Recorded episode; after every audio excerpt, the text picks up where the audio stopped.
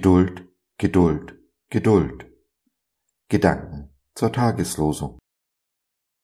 Darum, so spricht der Herr, wenn du dich zu mir hältst, so will ich mich zu dir halten. Jeremia 15, Vers 19a. Der Prophet Jeremia klagt Gott sein Leid und Gott antwortet mit unserem Tagesvers. Zu allen Zeiten hatten die Propheten der Bibel einen schweren Stand. Kaum jemand, der auf sie gehört hätte. Einer der erfolgreichsten war wohl Jona, der die große Stadt Ninive bekehrte, sich aber trotz des Riesenerfolges das Leben selbst schwer machte.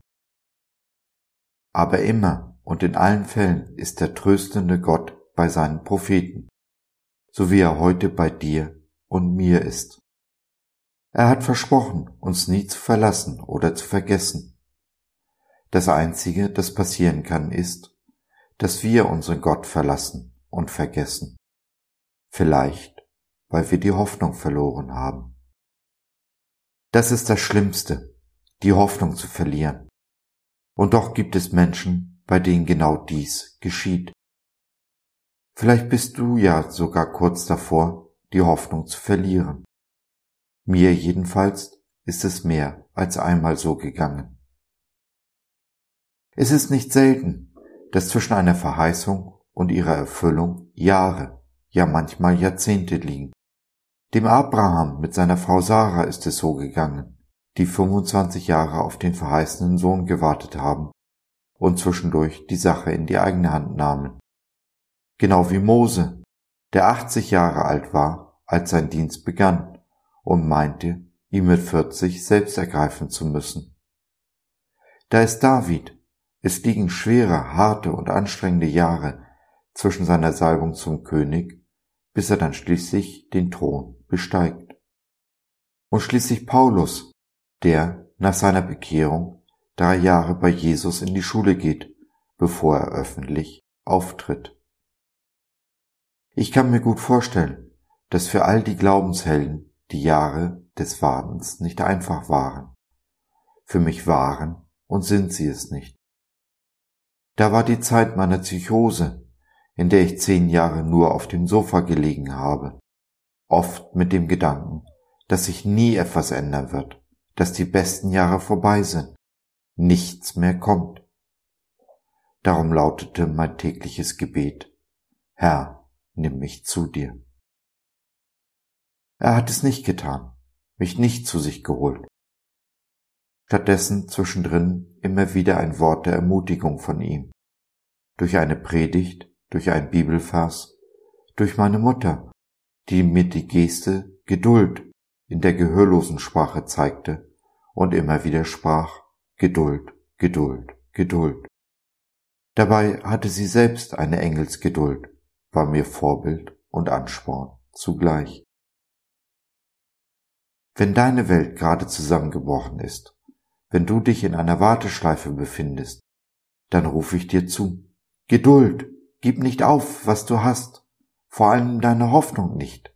Sie ist es, die dich am Leben erhält, die dich Gottes tröstende Stimme hören lässt. Vertrau Gott, dass dieses Leben nicht vorbei ist, die besten Tage noch vor dir liegen, nicht hinter dir. Das gilt selbst dann, wenn du nur noch sechs Monate hast. Ja, selbst wenn du heute gehst, gehst du nicht ins Nirgendwo, in irgendein Nirvana, sondern direkt in Jesu liebenden und tröstenden Arm. Aber solange das nicht geschieht, halte Ausschau nach dem Trost, den dir dein liebender Vater versprochen hat. Hab Geduld und halte unter allen Umständen, allen Widrigkeiten und aller Verzweiflung zum Trotz an der Hoffnung fest. Sieh auf das, was du hast, nicht auf die Dinge, die nicht gehen. Ergreife, was du hast, wie wenig es auch sein mag. Denk daran, mit wie wenig Jesus die 5000 gespeist hat. Tu, was immer dir vor die Hände kommt zu tun, so unscheinbar und klein es auch aussehen mag. Jedes große Werk fängt klein an. Eine große Belohnung wartet auf dich eine große Aufgabe, nämlich diese Welt ein ganzes Stück besser zu hinterlassen, als du sie vorgefunden hast. Hab Geduld.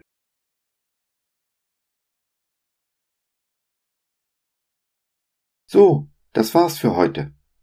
Danke, dass du dir die Zeit genommen hast. Wir hoffen, wir konnten deinen Geist anregen und du konntest etwas für dich mitnehmen. Wenn du in unsere Community Jesus at Home reinschnuppern möchtest, Fragen, Anregungen und oder Kritik hast, dann besuch uns doch im Web www.gott.biz. Hier findest du nicht nur Gemeinschaft, Menschen, die den Glauben leben und mit dir teilen wollen, sondern auch viel Interessantes rund um den Glauben. So zum Beispiel unsere Galerie mit vielen mutmachenden Karten. Wenn dir die eine oder andere gefällt, schicken wir sie dir gerne zu. Kostenfrei natürlich. Also, schau rein, lass von dir hören. Wir würden uns sehr freuen. Bis dahin, alles Liebe. Dein Josef.